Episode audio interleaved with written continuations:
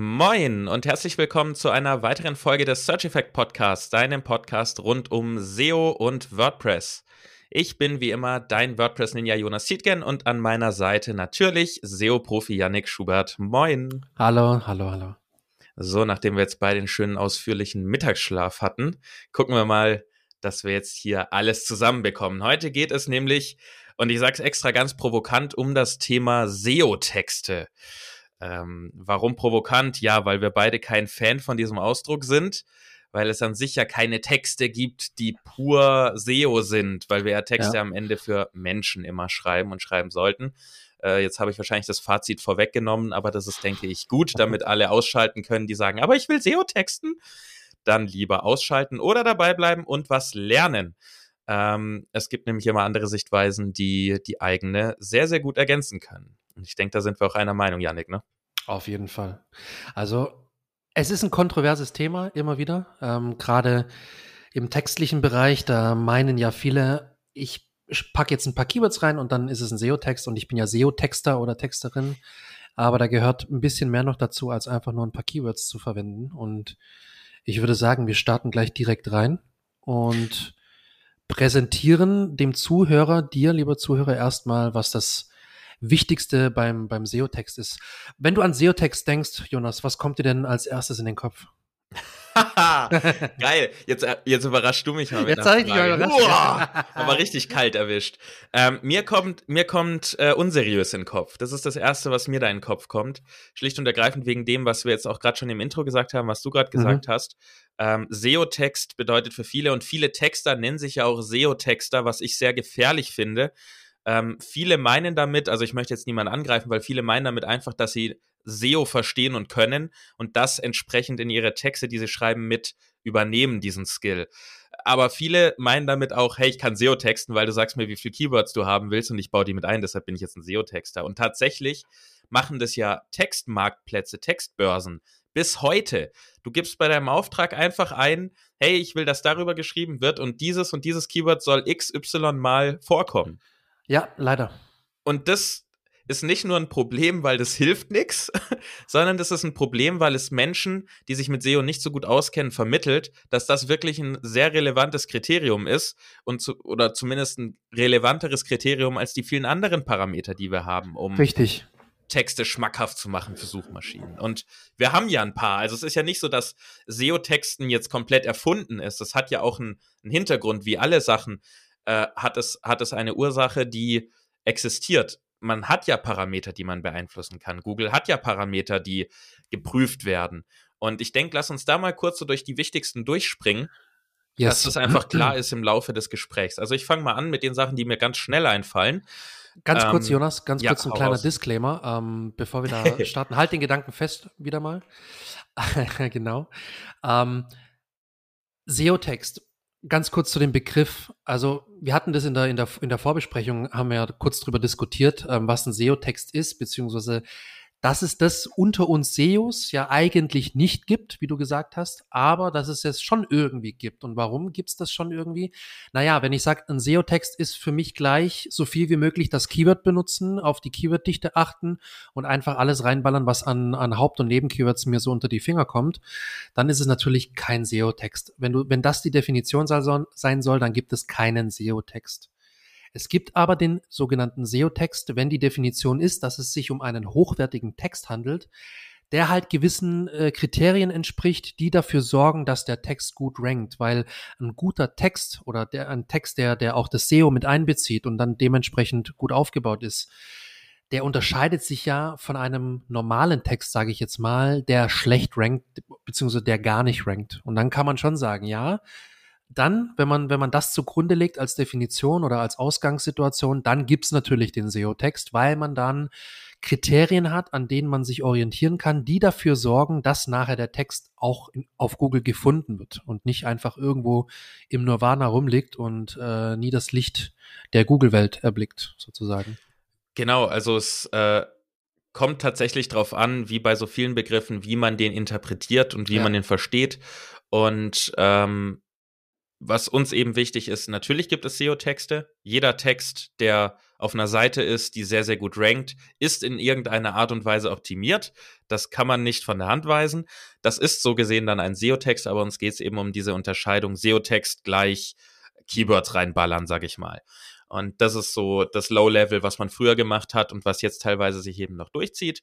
Aber davon kommen wir weg. Deshalb hörst du ja heute auch yes. zu dass wir darüber reden können, wie du einen geilen SEO-Text machst, der eben keiner von diesen doofen SEO-Texten ist. Und so, und jetzt sag doch mal, was, was für, für Parameter für dich äh, wichtig sind bei einem guten SEO-Text. Ja, fangen fangen wir mit denen an, die für mich wichtig sind oder die Google wichtig findet, weil am Ende ist es wichtiger, was Google findet. Äh, wie dann, ich einen Text finde, ist nicht Google so wichtig. wichtig. Ja, die, die Google wichtig findet, ja. Ähm, also ich meine, wir haben, wir haben die ganzen Klassiker. Wir listen sie jetzt einfach mal kurz auf, äh, um jeden abzuholen. Es geht jetzt auch wirklich nur um Text. Also es geht jetzt nicht um On-Page, wo noch viele, viele weitere Dinge drin sind, sondern schlicht und ergreifend um Text. Logisch, Überschriften, Überschriftenstruktur. Das heißt, die muss ordentlich aufgebaut sein in Form von im besten Fall eine H1 nur und ähm, dann darunter strukturiert H2, H3, je nachdem, wie tief man immer in ein Unterthema einsteigt. Äh, in diesen Überschriften, weil die ein einen höheren Stellenwert haben als Ranking-Faktor, sollte das Keyword vorkommen, ähm, aber nicht immer, sondern es sollte im besten Fall selbstverständlich in der H1 vorkommen. Da haben wir auch schon häufiger drüber geredet, als es um Title Text zum Beispiel ging, dass im Title Tag und der H1 das Keyword oder die Phrase mit drin sein sollte. Das auf jeden Fall, aber es bedeutet nicht, dass man in jeder Überschrift das wiederholen muss. Bestes Negativbeispiel dafür sind List-Posts, die sagen wir mal, Thema SEO-Tipps. Acht SEO-Tipps, mit denen du deinen Content besser machst. Und dann steht da bei jeder Überschrift SEO-Tipp 1, SEO-Tipp 2, SEO-Tipp 3 und dann ein Doppelpunkt und dann steht der Tipp dahinter. Das wäre ein Negativbeispiel. Das ist absolut überflüssig, muss nicht sein. Äh, sieht doof aus und ich finde, es sieht auch aus, als wäre diese Person jemand, der nicht über SEO-Tipps schreiben sollte. Ähm, das heißt, in Überschriften sollten Keywords, Abwandlungen davon, themennahe ähm, Begriffe mit drin sein und so weiter. Dann selbstverständlich auch im Fließtext, insbesondere im Intro, sehr weit am Anfang sollte auch das Thema in Form des Keywords und Synonymen einmal mit abgedeckt werden.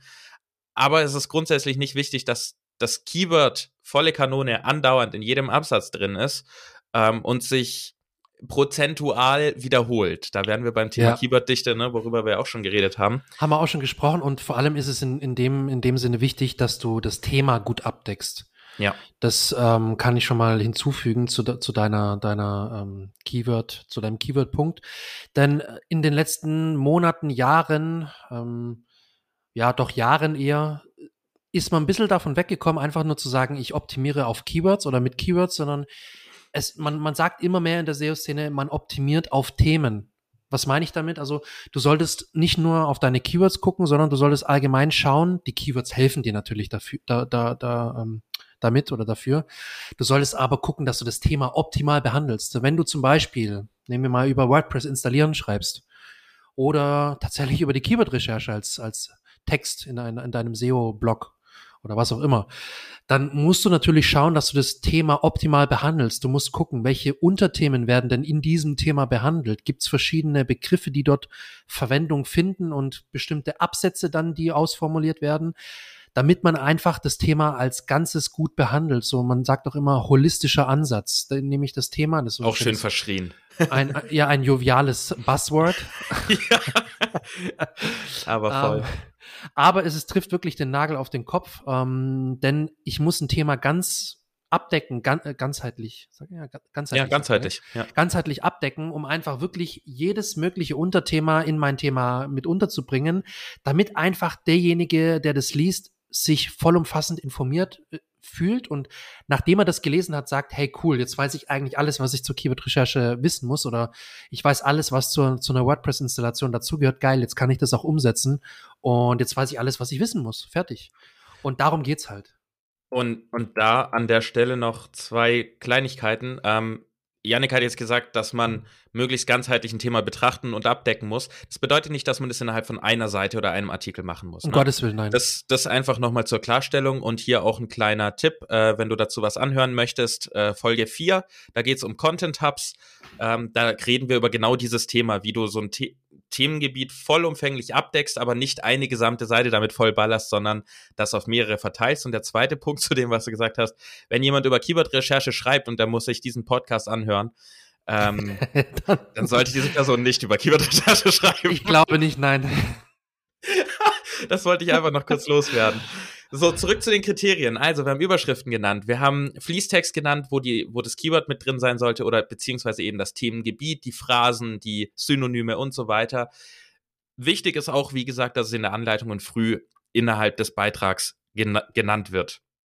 Ähm, genau. Wenn, wenn wir jetzt pur über Text reden, ist das schon fast alles, was an sehr wichtigen Ranking-Faktoren mit drin ist. Klar, man hat noch Listen, man hat ja. noch Fett gedruckt und sowas, aber bei solchen Dingen, das sind so, ich sag's immer, wie beim Sportler, warmes Wasser trinken statt kaltes, damit der Körper die Energie nicht verbraucht, um das Wasser, das er trinkt, warm zu machen. Das sind so die letzten 0,01 Prozent, mhm. die wir als Normalsterbliche nicht brauchen. Das dürfen die, die Top-Leistungssportler der Welt machen. Ähm, aber ja, das sind natürlich auch nochmal weitere Faktoren. Und wenn wir das Thema Text noch auf die Bilder ausweiten, hätten wir natürlich noch Thema äh, Bildüberschriften, also Bildtitel ähm, und Alternative Tag. Ähm, oder habe ich jetzt was Grundlegendes vergessen in meinen Ausführungen? Ähm, nee, überhaupt nicht. Was ich immer ziemlich gut finde, wenn es jetzt um einen reinen informativen Beitrag geht, vor allem im Rahmen eines Online-Magazins, eines Blogs oder wie man den Bereich, den informativen Bereich dann auch nennen möchte, dass man zum Beispiel ein Inhaltsverzeichnis hat. Das finde ich mittlerweile ja. ziemlich gut. Das hat sich jetzt auch mittlerweile etabliert in den letzten Jahren in äh, den meisten Blogs und Online-Magazinen, dass man einfach dem, dem äh, Leser so ein bisschen eine Hilfestellung gibt am Anfang. Das kommt meistens ja entweder direkt nach dem Teaser oder sogar noch vor dem Teaser und unter der H1. Meistens kommt die H1, dann ein kurzer Teaser über den Beitrag und dann kommt die, das Inhaltsverzeichnis unter dem Bild, unter dem Beitragsbild. Und da ist es einfach nochmal Übersicht schaffen, ne? so dem, dem Leser einfach so ein bisschen an die Hand geben, um was es in dem Text geht, damit er das schnell überblicken kann und eventuell, man hat immer mal wieder Themen, wo vielleicht derjenige, der auf den Beitrag gestoßen ist, nur einen Absatz lesen müsste oder will oder möchte ähm, und er kann das sofort am Inhaltsverzeichnis erkennen und kann sofort auf denjenigen Abschnitt oder die Zwischenüberschrift, die das Unterthema behandelt, kann er sofort draufspringen und findet vielleicht ohne Umwege sogar seine Infos, die er gerne haben möchte. Natürlich kann es auch sein, der möchte die Info in dem Abschnitt, keine Ahnung, 5.1 haben. Der liest aber vielleicht auch die ganze Seite und denkt sich, ah cool, und besonders das fünfte Kapitel jetzt in dem Beitrag, das interessiert mich am meisten, weil, weil da halt wirklich genau die Info liegt, die ich haben möchte. Nichtsdestotrotz sollten wir natürlich so schreiben, dass, dass äh, das Inhaltsverzeichnis an sich von Punkt eins bis zum Fazit äh, relevant ist. Ne, es geht jetzt nicht darum, nur einzelne Abschnitte zu optimieren, sondern den ganzen Text. Das ist natürlich klar. Genau, deine Ausführungen führen mich jetzt gerade auch noch zu einem Punkt, den wir jetzt fast vergessen hätten. Ähm, bevor ich den sage, aber auch noch mal eine Kleinigkeit zum Inhaltsverzeichnis. Ähm, das hilft, wie Yannick sagt, auf jeden Fall den Lesern. Dafür ist es in erster Linie auch da, aber es ist tatsächlich auch ein wichtiger SEO-Aspekt, weil es Google hilft, sogenannte Sitelinks ähm, anzuzeigen. Das heißt, zusätzlich zu der Description und dem Titel und der URL ähm, auch möglicherweise, wenn Google Bock drauf hat, viel mehr können wir nicht machen, als den zur Verfügung stellen und hoffen, dass sie es nehmen eben diese Sitelinks anzuzeigen. Das heißt, dass unterhalb der Beschreibung nochmal zwei, drei oder vier Links sind, die zu gewissen Abschnitten innerhalb dieses Artikels oder dieser Seite führen. Das passiert automatisch, wenn man diese Table of Contents einbaust, aber bei WordPress ist es mittlerweile tatsächlich auch so, dass ähm, seit dem letzten oder vorletzten Update, irgendwas Richtung 5.8 war das, glaube ich, die Überschriften automatisch ähm, Janik, oh Mann, äh, da muss ich jetzt gleich zu was sagen, warum ich lache, ähm, dass die Überschriften automatisch eine ID bekommen, was dafür sorgt, dass Google diese IDs nutzt, auch wenn wir kein Inhaltsverzeichnis haben, um diese Sitelinks anzuzeigen. Das heißt, man braucht kein Inhaltsverzeichnis, um diese Sitelinks zu kriegen, bei WordPress mittlerweile, wenn man aktuell ist, aber trotzdem hilft es, weil wir ja auch dem Nutzer helfen wollen. So, jetzt muss ich noch zwei Punkte auflösen, die ich jetzt hier angeteasert habe. Zum einen, äh, Yannick hat uns, hat mir hier wieder was in den Chat reingeschrieben, um mich zum Lachen zu bringen, gerade, weil wir vor dem Gespräch äh, eine, einen coolen neuen SEO-Faktor entwickelt haben und den abgekürzt haben mit RRDs oder RRDs. Ich weiß schon gar nicht mehr, wofür es stand. Aber Rich Result-Dinger. genau, die Rich Result-Dinger. Yannick wollte was über Schema-Markup sagen und wusste gerade nicht mehr so ganz, wie das heißt. Und dann hat er Rich Result-Dinger gesagt und ich habe gesagt, hey, lass uns das einfach etablieren als, als wichtigen Faktor und dann wollen das alle machen. Alle schreiben drüber, alle SEOs. Hey, es gibt jetzt die RRDs. Und was, am Ende weiß du die keiner, schon ein, die RRDs? ja, also ich mache das andauernd ja, äh, hat er mich jetzt nur gerade zum Lachen gebracht in Form dessen, dass äh, das Inhaltsverzeichnis und die Sitelinks ja genau das sind. Äh, Rich Snippets, angereicherte Snippets oder auch RRDs, äh, wie die neuerdings in der SEO-Welt heißen. Wir gucken mal, ob wir das etabliert kriegen. Ähm, das andere Thema, das zweite, das ich äh, vorhin angesprochen hatte, worüber ich reden möchte, wohin du mich geführt hast mit deiner Ausführung, ist natürlich beim Texten. Ähm, auf die User Experience zu achten. Und das ist zwar kein harter Ranking-Faktor in Form von, man guckt jetzt ein Parameter X an und bewertet es, aber ähm, die User Experience, also die Nutzererfahrung auf der Website, ist sehr, sehr relevant und die können wir mit einer entsprechenden Gestaltung von Text sehr, sehr gut beeinflussen. Da wäre zum oh, ja. einen zu nennen, kurze Absätze zu halten. Nicht mehr als äh, drei, vier, fünf. Die meisten sagen so zwischen drei und fünf Zeilen pro Absatz. Genau. Das ist so so das Maximum, was man haben sollte. Also viele Absätze machen, kurze Sätze natürlich, ne? nicht zehn Kommata pro Satz, sondern lieber zwei Sätze draus machen und nicht Kafka ehren mit ewig langen Sätzen. Und vor allem ähm, aktiv formulieren und nicht passiv. Das kennt man vielleicht aus der Schule schon.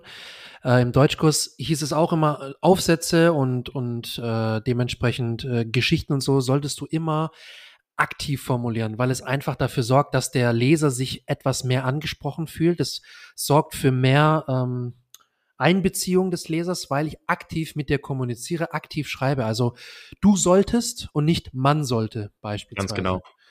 Und, und darauf kommt es auch an. Das ist so ein, so ein kleines, ja, ein kleines Ding, ähnlich wie die RRDs, ähm, die dabei helfen. Wir müssen damit aufhören. Ich glaube, sonst okay, nimmt okay, keiner sorry. mehr ernst.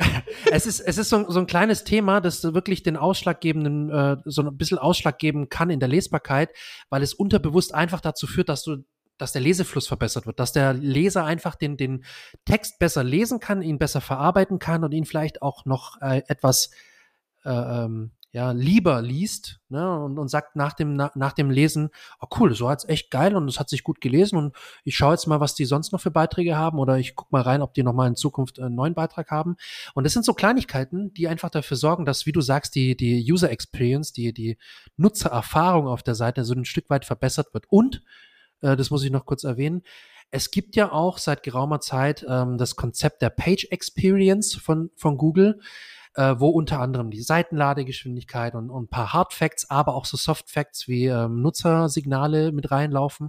Und da gab es auch jetzt schon mehrere Updates äh, seitens Google, nämlich die Page Experience Updates, die einfach auch solche Sachen natürlich auch mit weit indirekt, nicht direkt, aber zu großen Teilen indirekt mit in, den, in, die, in die Bewertung mit einfließen lassen. Genau, ein paar weitere Tipps, wie du die User Experience deines Textes oder deiner Seite optimieren kannst in Bezug auf Text. Wie gesagt, darum geht's heute. Ähm, wären, wie vorhin schon mal kurz angesprochen, Auflistungen. Auflistungen sind immer sehr, sehr gut, um das Ganze einfach lockerer zu gestalten, statt einfach nur Textblöcke zu haben. Zusätzlich ähm, Fettdruck nutzen. Da wäre meine Empfehlung, es auf keinen Fall für einzelne Wörter oder zwei Wörter innerhalb eines Satzes zu nutzen, weil nichts ist verwirrender, als wenn überall so einzelne Wörter rausstehen, sondern lieber für ein kleines Fazit innerhalb von einem Abschnitt.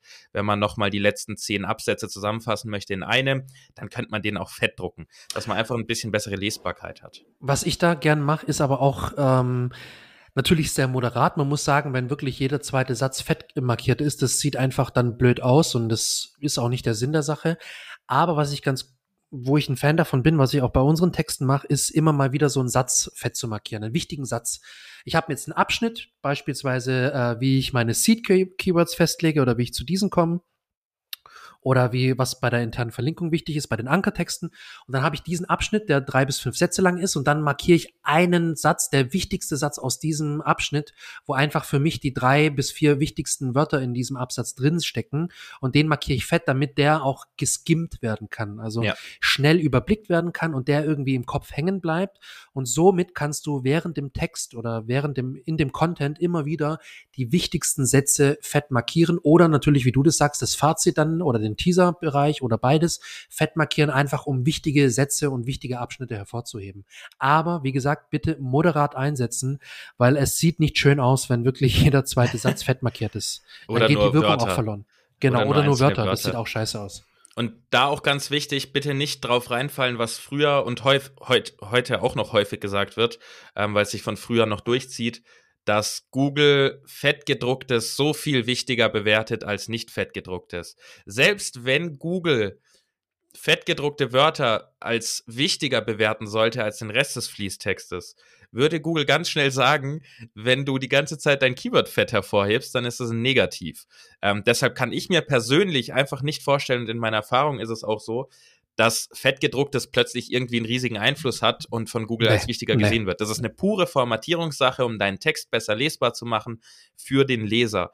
Und das führt uns genau zu dem, was du dich vielleicht jetzt fragst. Warum hat denn jetzt diese User Experience beziehungsweise kürzere Absätze oder kürzere Sätze, warum haben die einen Einfluss auf mein Ranking? Google kann es ja auch mit Sicherheit gar nicht so gut unterscheiden ähm, zwischen verschiedenen Seiten. Also wenn mehrere Seiten ihren Inhalt unterschiedlich aufbereitet haben, ist es natürlich auch schwer zu unterscheiden, zusätzlich zu den ganzen anderen Rank äh, Ranking-Faktoren, die Google mit einbezieht. Aber am Ende läuft es auf die von Yannick angesprochenen Nutzersignale heraus. Das heißt, grundsätzlich ist für mich ein SEO-Text einfach ein Text, der unfassbar gut ist, Mehrwert liefert und einfach zu lesen ist. Keiner, der voll ist mit Keywords, keiner, der voll ist mit Fremdwörtern und keiner, der pro Abschnitt äh, 18 Sätze hat und dann zur nächsten Überschrift wandert, wo man sich den Kopf einrennt, beziehungsweise die Wand mit dem Kopf einrennen will vor Textblöcken. Ähm, Google erkennt das dann durch Sachen wie die Absprungrate, durch die Verweildauer, dadurch, ob der Nutzer auf eine weitere Seite innerhalb deiner Website sich bewegt oder nicht. Und Google wird mit Sicherheit auch noch viele, viele andere Wege haben, das zu erkennen, die wir nicht wissen. Aber wichtig ist am Ende zu wissen, und Yannick und ich haben auch überlegt, ob wir unsere Workflows zum Thema SEO-Text jetzt irgendwie hier teilen. Wir werden gleich ein bisschen drüber reden, aber uns ist beiden aufgefallen, dass wir kein SEO, dass wir nicht SEO texten. Wir, wir schreiben unsere Texte an sich einfach. Ja, wir haben jetzt nicht diesen klassischen ähm, 1, 2, 3 Workflow mit in fünf ja. Schritten zum perfekten SEO-Text und äh, mir ist auch nicht bekannt, dass das irgendein professioneller, richtig guter SEO so macht. Also es machen Jeder halt viele Texter, die, die SEO-Texter sich nennen, ja. leider. ja. Ähm, aber ja, wie du sagst, keine guten machen das. Und am Ende ist einfach für mich und auch für Google, bin ich mir ziemlich sicher, ein guter SEO-Text ist der, der ein geiler Text für den Menschen ist. Der ist automatisch, fast automatisch, wenn man auf ein paar Kriterien achtet, geil und gut für Rankings. Weil Google will ja nichts anderes, da haben wir ja auch drüber geredet, als es um Search Intent ging. Google will nichts anderes, als dem Nutzer die möglichst relevanten Informationen zu seiner Frage, zu seinem Problem darzustellen, auf möglichst einfache Art und Weise. Und wenn wir das mit unserem Inhalt machen, ist es ein geiler in Anführungszeichen SEO-Text, weil richtig, er richtig. ist einfach genau das, was Google braucht, um die eigene Mission zu erfüllen. Geile Inhalte dem Nutzer möglichst schnell anzuzeigen. Richtig. Und wenn du die Sachen beachtest, die wir so am Anfang so ein bisschen genannt haben, das sind so die wichtigsten, finde ich. Also ich glaube, es ist auch selbsterklärend, dass man grammatikalisch korrekt schreibt und nicht in jedem zweiten Satz einen Rechtschreibfehler mit einbaut. Ein bisschen die Kommasetzung vielleicht nochmal recherchieren, wenn man sich da nicht ganz so sicher ist, wie, wie und wo man Kommas setzt und so weiter. Oder ein Semikolon oder wie auch immer. Und einfach so ein bisschen auf die Grammatik achten und mit den restlichen Sachen, die wir so genannt haben, würde ich sagen, wir könnten jetzt noch stundenlang weiter philosophieren, ja. welche Bestandteile wichtig an einem SEO-Text sind. Und um Gottes Willen, ein kleiner Disclaimer an dieser Stelle. Es sind bei weitem nicht alle Punkte, die man nennen könnte, aber man muss sie auch nicht alle nennen, weil man muss sie nicht alle beachten. Im Endeffekt, wie du sagst, Jonas, wenn es ein geiler Text ist, der, der sich gut liest, der das Thema gut behandelt, der auf Fakten basiert, der nicht irgendetwelche, irgendwelche Informationen einfach in den Raum wirft, ohne, ohne dass die stimmen, oder ohne dass die vielleicht vorher auch gut recherchiert und geprüft wurden, dann ist das ein, ist ein guter Text und wenn der Nutzer damit zufrieden ist und seine, seine erstens seine Fragen beantwortet bekommt, seine Probleme gelöst bekommt durch diesen Text oder weiß, wie er jetzt das Problem angehen muss, ähm, dann, dann ist es alles, was es braucht. Fertig. Und jetzt würde ich mal sagen, ja. ja. Nee, du, du darfst. Ich wollte sagen, ich, ich wollte eigentlich nur sagen, äh, jetzt können wir mal langsam so über unseren Workflow sprechen oder wie wir die Sachen angehen. Ja, eine ähm, Kleinigkeit, aber, eine Kleinigkeit ja, noch gerne. vorher, wo du nämlich gerade das Thema ähm, Grammatik und Rechtschreibung ansprichst. Ja, selbstverständlich sollte es jedem klar sein. Trotzdem sehen wir beide ja, haben wir auch letztens, glaube ich, mal drüber geredet, unfassbar viele Websites ja, mit unfassbar vielen Fehlern.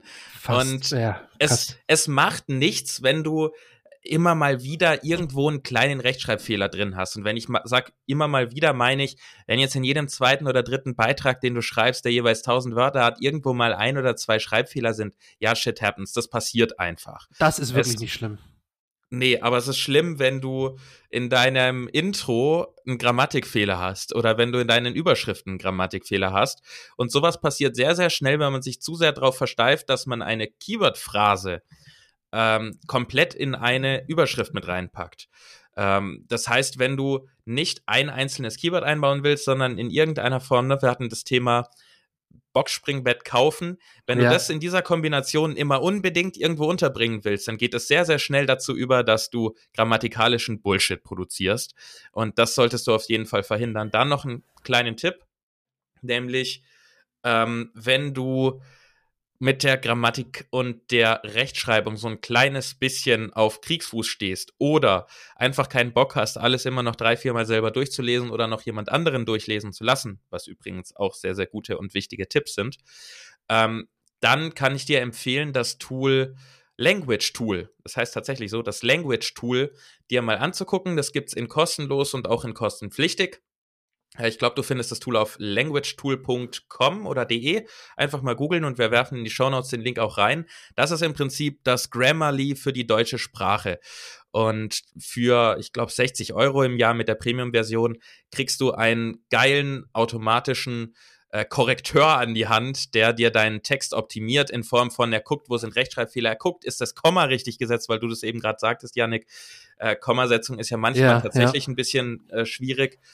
Äh, das, das sorgt dafür, dass du auch Sachen nicht wiederholst. Wenn du Sätze dreimal gleich anfängst, merkt dieses Tool das. Das heißt, das ist eine sehr, sehr gute Investition, wenn du deine Texte in Form von Grammatik, Stil und Rechtschreibung aufs nächste Level bringen möchtest und keinen Bock hast, jedes Mal alles zehnmal Probe zu lesen. So wie ich das auch überhaupt nicht machen will. Ich lese meine Texte in der Regel einmal, nämlich während ich sie schreibe und verlasse mich dann drauf, dass meine Rechtschreibung und meine Grammatik passt. Aber habe mir jetzt zusätzlich eben dieses Language Tool geschnappt, um da nochmal auf Nummer sicher zu gehen. Ja, lass uns, lass uns mal zum Thema der Workflows kommen, wie du schon gesagt hast. Ähm, du darfst mal starten mit, wir haben jetzt ja gesagt, wir haben ja beide jetzt keinen SEO-Texting-Workflow, aber ja, ja. was würdest du sagen, ist bei dir, was fließt darin ein, dass du einen guten Text schreibst, der am Ende Google auch gefällt? Ich weiß gar nicht, ob wir es eingangs erwähnt haben, aber für mich ist eine, vor allem vor, der, vor dem Schreiben, das ist bei dir ja auch so, ich weiß das aus unserem Vorgespräch vorher, vor dem Schreiben findet eigentlich die meiste oder die wichtigste Arbeit statt. Vielleicht nicht unbedingt die meiste, das ist natürlich das Schreiben auch an sich, aber die, die wichtigste Arbeit. Denn ohne gute Planung und ohne gründliche Recherche und Analyse wirst du keinen guten Text schreiben können.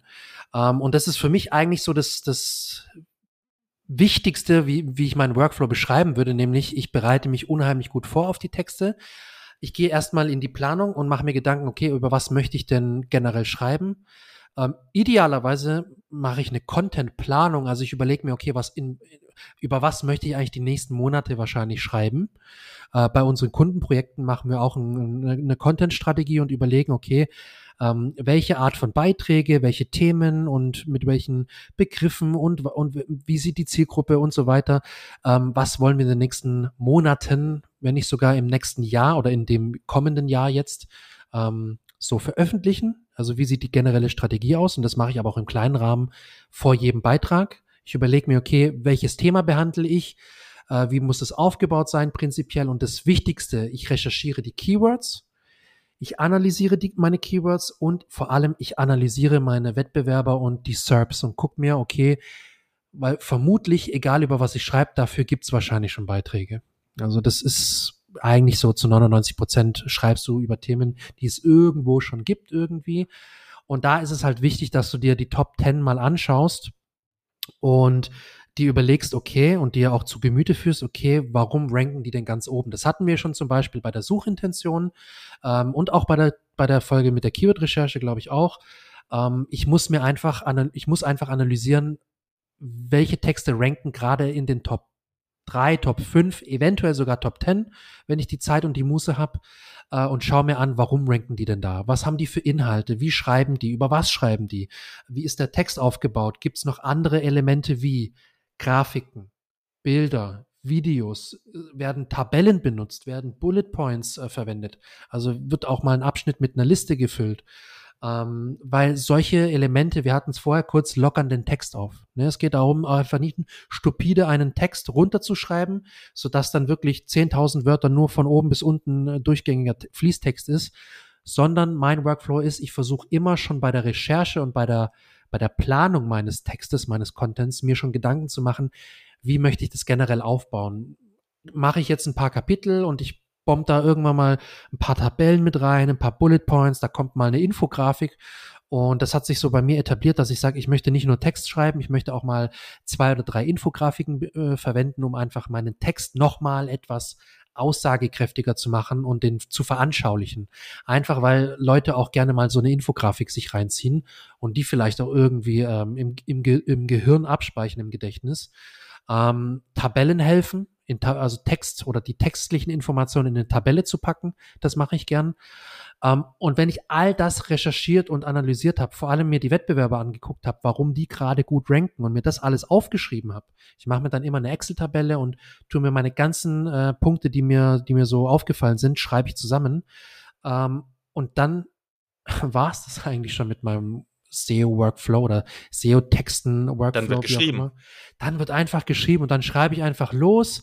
Ähm, ich versuche das Thema so gut wie möglich abzu abzuarbeiten. Ähm, mir kommt gerade, es ist nicht die ganze Wahrheit, mir fällt gerade ein, dass ich ja so, so ein bisschen eine Art Briefing für mich selber schreibe. Ah, ich dachte, um, ähm, jetzt kommt die große Revelation, dass du Texte ja eigentlich nur einkaufst bei SEO-Textern.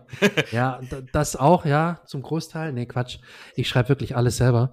Ähm, ich mache mir schon in meinem Dokument, wo ich den Blogbeitrag schreibe, mache ich mir ähm, eine kurze Stütze rein. Also ich schreibe mir auf, okay, ähm, was ist mein Hauptkeyword? Was sind meine Nebenkeywords? Was haben die für ein Suchvolumen? Und ich texte mir, bevor ich den richtigen Text schreibe, mache ich mir schon mal Gedanken über die Metadaten. Das mhm. kann der ein oder andere jetzt sagen, nee, das macht gar keinen Sinn, das von vornherein zu machen. Ich weiß schon, ich kenne schon Leute, die sagen, nee, ich mache das immer erst danach, weil das fasst ja nochmal den, den, den Content zusammen, den Text zusammen, so als kleine, ja, ein kleines, äh, wie sagt man dazu, Abstract. Ähm, aber ich mache es gerne davor, weil ich schon für mich dann meine Gedanken ordne, um was es in dem Text gehen soll. Und das kann man ja auch schon im Vorhinein, bevor man mit dem Schreiben anfängt. Deswegen ist bei mir in den, in den Dokumenten, die dann, äh, wo dann der Text äh, liegt, ähm, ob das jetzt Surfer SEO ist, wo man direkt den Content schreibt oder ob das jetzt ein Google Docs ist, dem, das man benutzt oder Word oder wie auch immer. In dieses Dokument baue ich mir schon noch mal kurz meine, meine Gedächtnisstützen rein mit dem, mit dem Suchvolumen, mit den Keywords, mit den Metadaten und mache mir schon mal Gedanken, wie das generell aufgebaut werden soll. Und dann kommt die Einleitung, der Teaser, die Kapitel und die Zwischenüberschriften.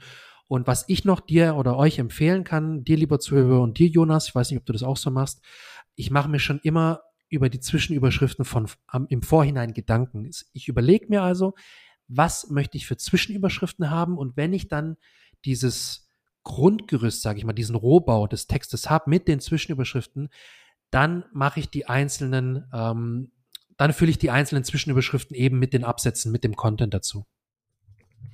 Ja, perfekt. Und ähm, ja, wenn dir, lieber Zuhörer, der Workflow von Yannick hier gefällt und du mehr Workflows von Yannick hören willst, dann lass doch ein kleines Abo da, damit du die nächsten Folgen nicht verpasst mit weiteren Workflows von Yannick und natürlich auch von mir.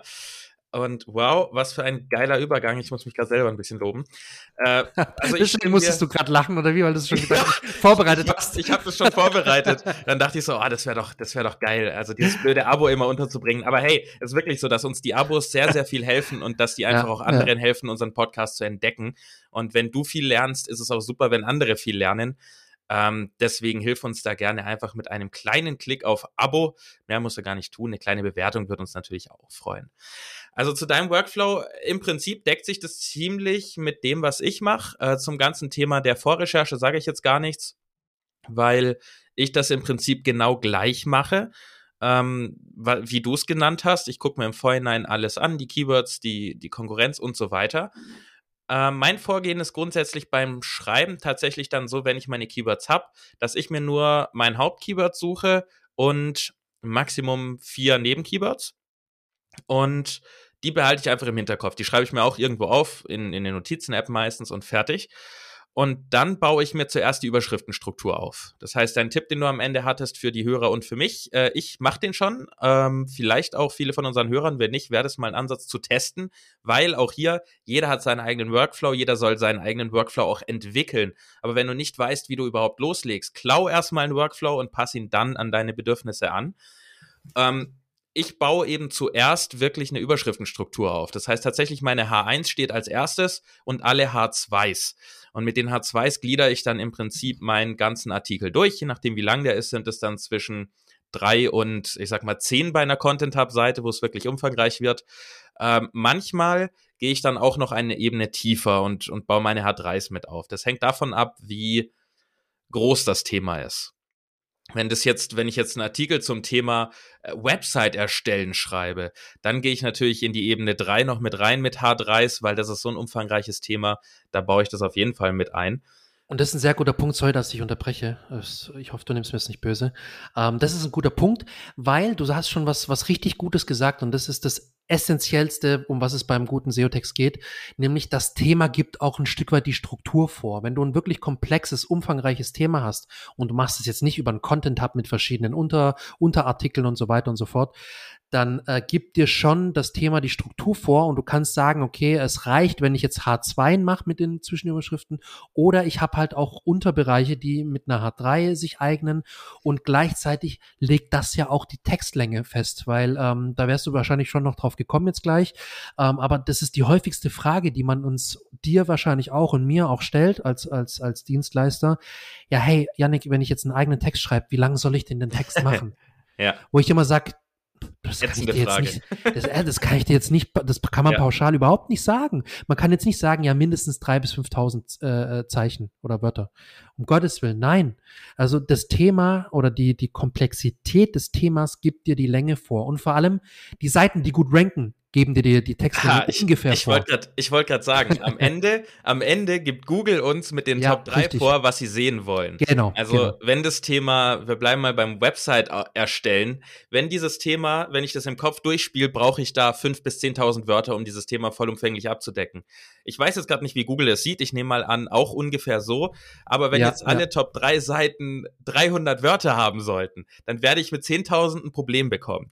Also am Ende genau. ist es tatsächlich auch wichtig, wie immer immer bei allem, was wir eigentlich sagen, endet es darin, dass wir sagen, guck dir die Top 3, Top 5 Serbs an, reproduziere ungefähr, was die machen und reiß nicht zu sehr aus von dem, was dort gemacht wird. Und mach's besser. Ne? Reproduzieren, reproduzieren besser. aber besser genau. machen. Ja, also zurück zu meinem Workflow. Ähm, nach Schritt, ja, nee, alles gut. Nach deinem Schritt eins, den ich ja auch mache mit der Recherche und Schritt zwei, wo ich die Überschriften aufbaue, da geht es erstmal wirklich um meine Überschriften, die ich denke, die ich abdecken muss. Das heißt, ich überlege mir, wie will ich dieses Thema rüberbringen, was muss drin sein. Erst dann in dem nächsten Schritt gucke ich mir die SERPs an und analysiere, ob das, was ich mir denke und wie ich das Thema rüberbringen will, weil ich will ja auch einen einzigartigen Text haben. Ich will ja nicht nur machen, was alle machen. Deshalb schreibe ich immer erstmal meine Struktur auf und gleiche es dann ab mit den Top 3 oder Top 5, je nachdem, wie umkämpft das Keyword ist, ähm, SERPs und prüfe, ob ich essentielle Themen vergessen habe. Oder ob die Reihenfolge, die ich mir ausgedacht habe, offensichtlich nicht die ist, die Google sehen will. Weil sehr häufig zum Beispiel bei so Tutorials und solchen Dingen startet ein Artikel mit, was ist das eigentlich, worum es hier gerade geht? Was ist ein SEO-Text oder was ist eine Website? Ähm, und vielleicht denke ich mir in meinem Kopf, okay, das sollte ich zuerst erklären, aber die Top 5 Serbs erklären das alle erst am Ende, weil man lieber mit der Anleitung startet und Google das wohl lieber sieht, wenn man die Anleitung hat. Das heißt, das sind zwei Schritte bei mir, die Gliederung. Gliederung 1 ist, was ich denke, dass ich schreiben will und sollte. Und Schritt 2 ist dann das Feintuning der Gliederung, ähm, habe ich was vergessen, füge ich noch was hinzu, werfe ich einen Punkt raus, der anscheinend überflüssig ist, oder verändere ich die Reihenfolge. Aber dadurch habe ich sowohl abgedeckt, was Google offensichtlich sehen will, als auch meinen eigenen Ansatz, der diesen Text dann einzigartig macht und nicht einfach eine bloße Kopie von wahrscheinlich schon einer Kopie ist, äh, wie das heutzutage in den Serbs ja leider ist. Ja, und dann ähm, fehlt eigentlich nur noch ein Schritt, bevor ich loslege mit Schreiben, nämlich ich überlege mir, welche Medien ich einbauen möchte. Äh, bei mir, weil es bei mir um WordPress-Tutorials geht, äh, sind das in erster Linie Screenshots. Ähm, da mache ich mir auch gar nicht zu viele Gedanken, sondern ich merke im Schreiben, okay, hier sollte ich ein Bild reinsetzen. Es ist deutlich einfacher, das in einem Bild zu zeigen, als jetzt in zehn Sätzen zu schreiben, wo man diesen Punkt findet. Das heißt, äh, bei mir sind Bilder so das primäre Medium, das ich einsetze. Aber natürlich kann man da auch mit Videos arbeiten und mit Statistiken, mit Tabellen, was Yannick ja auch gesagt hat.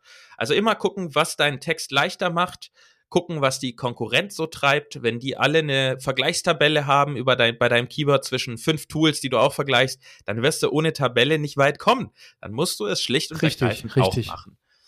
Und mach's besser. Mach eine geilere Tabelle. Die kann auch einfach nur schöner aussehen. Ähm, oder sie kann responsive, großer Punkt, Tabellen responsive, sie kann responsive sauber funktionieren und nicht grauenhaft nervig und ätzend. Ähm, und das ist im Prinzip auch schon alles mit meinem Workflow. Also zusammengefasst ich das gleiche wie Janik. Ich recherchiere meine Keywords, ich gucke mir die die SERPs an. Ich schreibe mir so meine fünf Keywords raus, äh, die so grob das Thema widerspiegeln und die grob meine Zielkeywords sind. Natürlich immer, wie bei Yannick auch, die Absicht dahinter für noch viele 10, 100, vielleicht bei großen Artikeln auch 1000 weitere Keywords zu ranken, die ich alle gar nicht im Kopf habe, selbstverständlich. Das ergibt sich von alleine.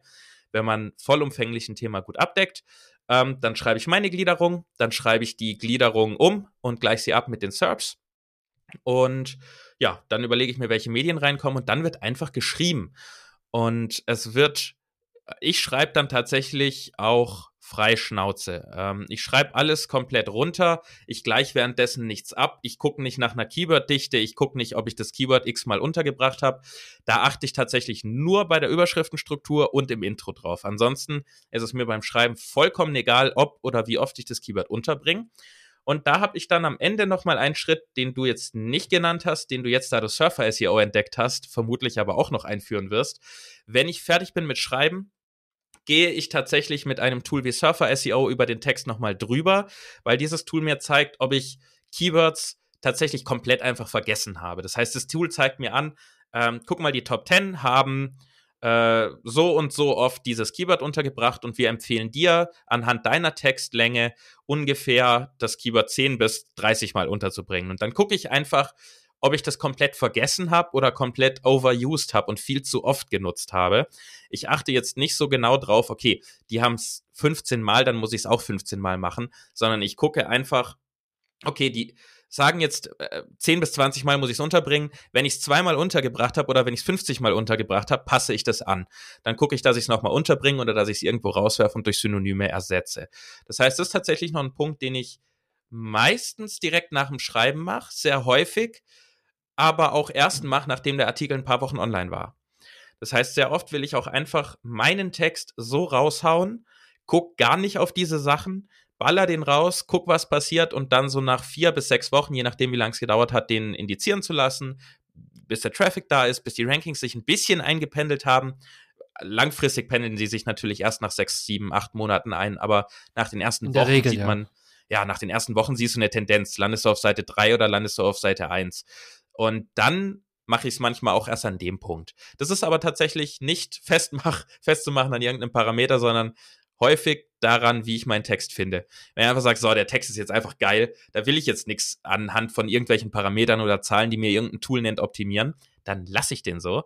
Dann gucke ich, was passiert, weil SEO ist ein dynamischer Prozess und kein, ich mache es einmal und danach gehe ich ins Bett und schlafe, sondern ich wach auf und muss dann wieder SEO machen. Und ja, deshalb je nach Gefühl, äh, manchmal direkt nach dem Schreiben, manchmal auch erst nach ein paar Wochen. Und das ist im Prinzip auch schon mein Workflow. Und du merkst jetzt im Hören, wir haben keinen SEO-Texting-Workflow. Und das ist auch tatsächlich so, so wird so, so werden wir die Folge wahrscheinlich nennen. Ich habe das vorhin reingeschrieben und habe das einfach so festgelegt. Ähm, die Wahrheit über SEO-Texte. Die Wahrheit über SEO-Texte ist in meinen Augen, wie man auch in unseren Workflows gehört hat, nicht, dass man für die Suchmaschine schreibt, sondern wie es eigentlich auch schon immer war, dass man einen vollumfänglichen, richtig geilen Artikel für den Leser schreibt und dann zusätzlich noch auf ein paar Parameter ähm, achtet. Das heißt, 80 Prozent eines guten SEO-Textes sind in meinen Augen, dass es kein auf SEO ausgelegter Text ist, sondern ein geiler Text mit Mehrwert ist, der Probleme löst, der Fragen beantwortet, der das bietet, was ein Leser sucht. Und 20 Prozent sind dann wirklich SEO-Faktoren, die noch beachtet werden. Oder würdest du das Verhältnis noch ein bisschen umdrehen bei dir? Nö, ich, ich glaube, damit bin ich d'accord. Da würd, das würde ich so unterschreiben. Ähm, wir hatten das ja auch in der Vorbesprechung. Also es geht wirklich darum, einfach gewisse Kriterien zu erfüllen, die der Text äh, äh, beinhalten sollte, damit er auch gut gefunden wird. Und der wichtigste Teil ist, dass er einfach gut geschrieben ist, dass er die Infos enthält, die enthalten sein sollten. Und damit helfen ja so Tools wie ähm, Surfer SEO, Ahrefs und so weiter und so fort. Und die Keyword-Recherche-Tools. Uh, und, und dann ist es einfach nur einen guten Text schreiben, den spannend schreiben, dass der gern gelesen wird und dass du nach dem Text sagst, cool, das war gut, das waren, waren coole Infos, der war gut geschrieben. Und nicht, dass du denkst, boah, der war jetzt so ekelhaft zum Lesen und boah, war das anstrengend und da, da muss ich jetzt erstmal fünf Minuten Pause machen, mir einen Kaffee holen, damit ich das alles verarbeiten kann. Das ist, das, so sollte es nicht sein. Und ja, und der Rest ist einfach mit der, es ist ja auch viel Erfahrung und viel Learning by Doing. Also wenn du merkst, okay, deine Beiträge ranken gut und du hast deinen Stil gefunden und du, du hast so für dich deinen eigenen Workflow gefunden, mit dem du gut zurechtkommst, dann ist das doch alles prima und dann, dann gibt's dazu auch nicht viel weiter zu sagen, ehrlicherweise. Genau. Würde ich jetzt du mal wolltest, sagen. Du wolltest aber noch drei, vier Tipps raushauen. Genau. Hau genau. mal drei, vier Tipps raus. Bin gespannt.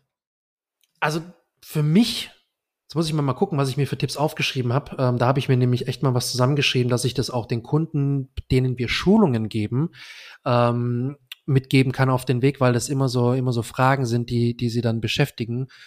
Und da wollte ich kurz mal ein paar Tipps raushauen. Also nutze Keywords in Maßen. Wir haben ja gesagt, wann man die Keywords einsetzen soll. Beispielsweise in der Überschrift. Ein bis zweimal eventuell in den Zwischenüberschriften. In den Zwischenüberschriften und im übrigen Text kannst du auch noch mal an der einen oder anderen Stelle ähm, Neben-Keyword, also die Secondary Keywords mit einbauen, mit dem Hauptkeyword oder neben dem Hauptkeyword zusammen.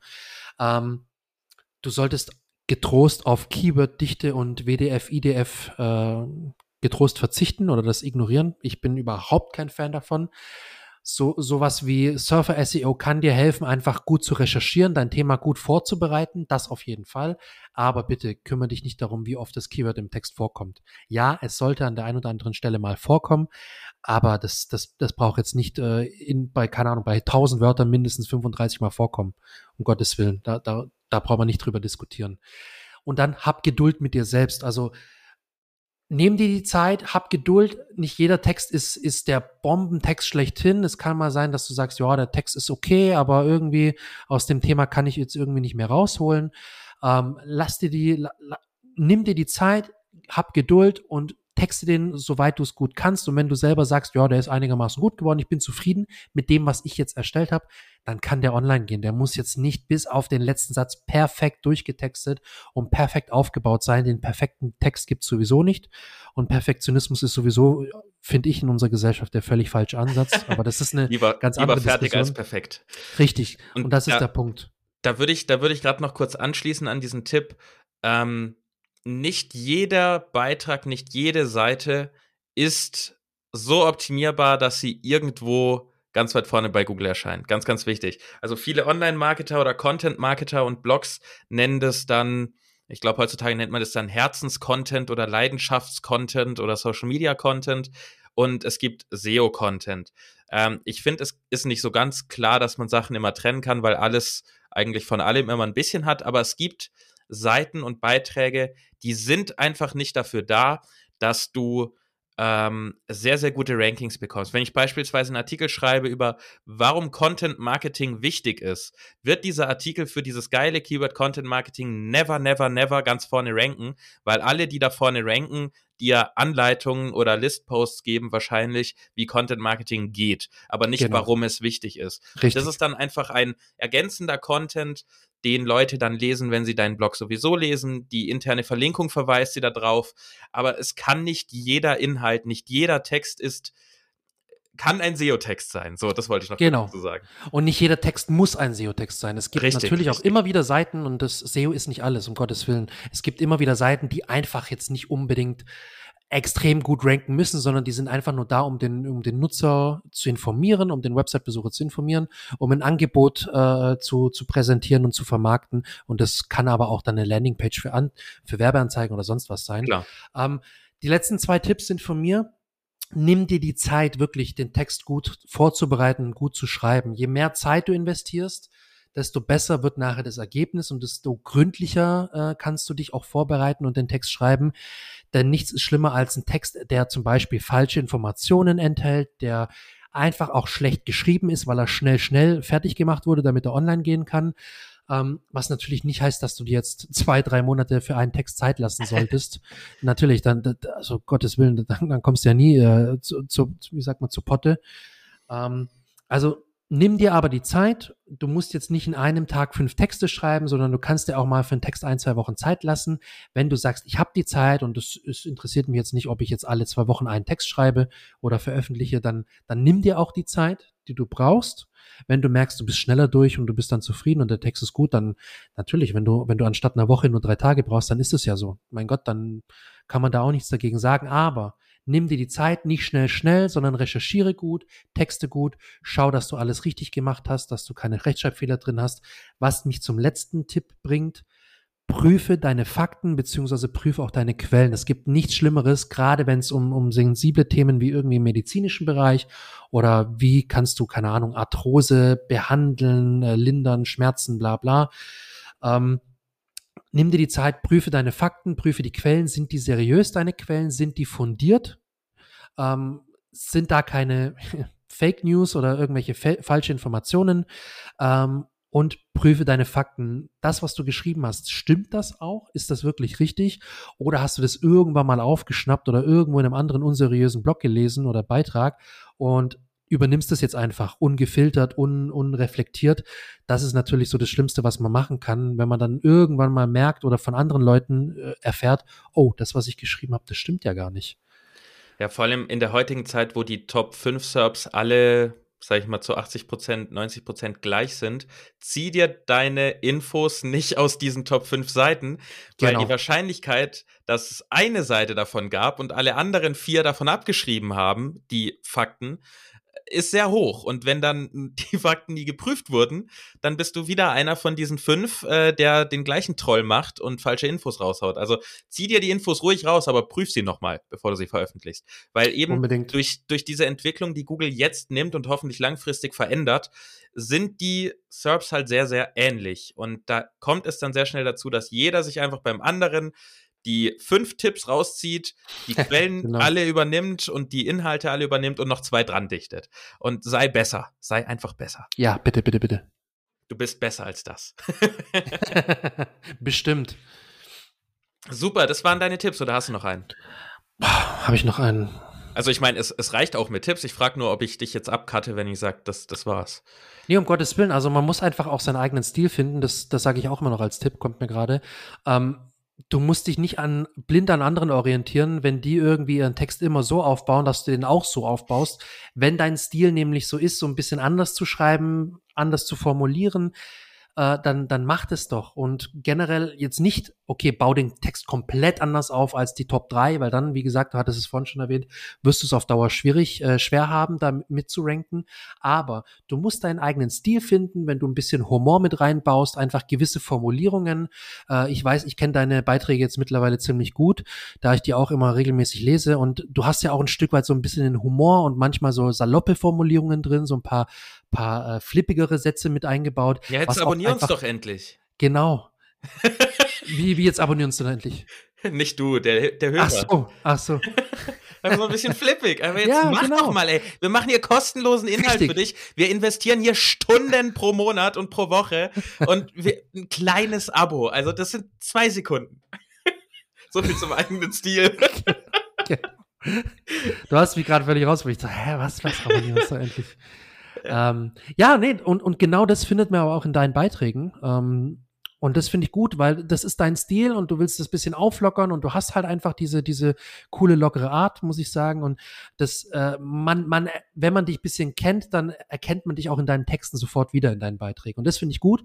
Und das ist auch wichtig. Man sollte sich in den Text nicht verstellen, sondern man sollte genauso, wie man, wie man spricht, wie man mit anderen spricht und wie man selber so das Thema wiedergeben würde, wenn man das jetzt nicht aufschreibt, dann sollte man das aber auch im Text so unterbringen und einfach seinen eigenen Stil finden. Das ist so mein letzter mein letzter Tipp. So, und jetzt, wie immer, Jonas, du kannst dein Fazit platzieren. Ja, ich, ich würde es heute aber auch sehr unfazitig halten. Das ist jetzt auch ein Wort, genau wie die RADs. Unfazitig. Ja, ähm, weil wir so viele verschiedene Sachen gesagt haben und es einfach auch keinen klaren oder festen Weg geht, wie du richtig vorgehst. Ich will es einfach nochmal wiederholen.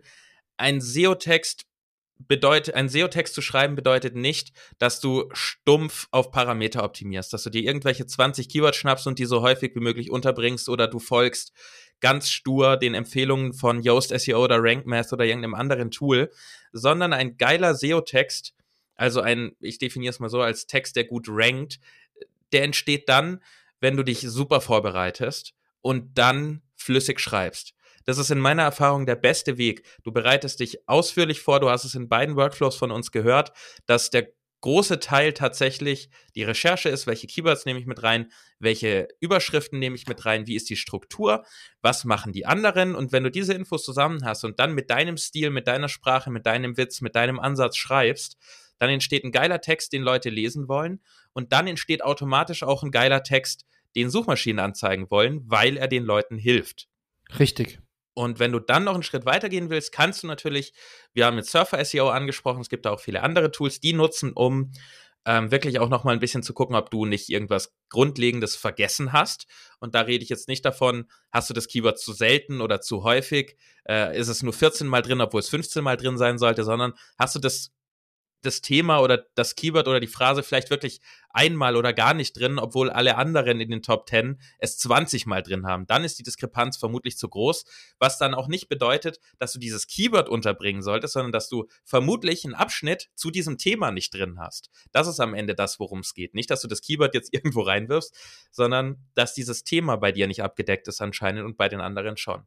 Das heißt, schreib für die Person, die dir im besten Fall gegenüber sitzt. Stell dir immer vor, dir gegenüber sitzt jemand, der stellt die Frage, äh, die dein Keyword irgendwie beinhaltet und du erklärst dieser Person das Ganze nach einer geilen Recherche, nach deiner geilen Überschriftenstruktur, die du aufgebaut hast und dann schreib einfach. Dann veröffentlich das Ding, guck, was passiert. Optimieren geht immer. Äh, verändern geht immer und musst du auch laufend. Äh, geht ja auch um, um das ganze Thema zum Search Intent, worüber wir in Folge 6 schon gesprochen haben. Und der ändert sich. Das heißt, du musst deinen Text sowieso irgendwann wieder anfassen. Und deshalb nimm dir Zeit für die Vorbereitung und achte nicht so sehr auf, ich muss das Keyword dort und da muss es auch noch und da muss es auch noch untergebracht ja, ja. werden, sondern schreib einen geilen Text. Schreib einen geilen Text. Und das, das war's auch dann von mir. Äh, das war's mit dem Fazit. Ich sag danke, dass du zugehört hast. Bis zur nächsten Folge. Und wie immer, Janik, du darfst noch was sagen, wenn du möchtest. Ja, ich, ich finde es geil, wenn ich jetzt auch wieder auf die Uhrzeit gucke. Wir sind immer rund um die 50 Minuten. Jedes Mal denke ich, ach, wir labern jetzt einfach, mal gucken, ob wir es jetzt mal in einer, in einer halben, dreiviertel hinbekommen. Und es ist so lustig, dass wir immer mehr oder weniger auf dieselbe Zeit rauskommen. Das wollte ich nochmal sagen, finde ich ganz lustig.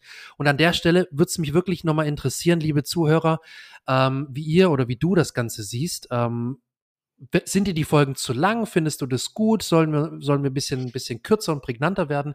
Das würde mich echt spannend, äh, spannend interessieren. Das würde mich echt brennend interessieren. Und ich glaube, äh, dich auch, lieber Jonas. Ja.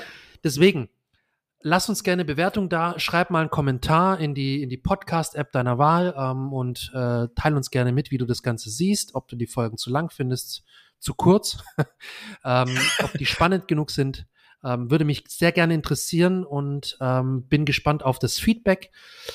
Und wie immer wünsche ich viel Spaß mit den weiteren Folgen. Danke fürs Zuhören und ich hoffe, du konntest jetzt wieder mal einiges daraus mitnehmen und in der Zukunft bessere SEO-Texte schreiben. In diesem Sinne auch von mir. Ciao, ciao und bis dann. Ciao.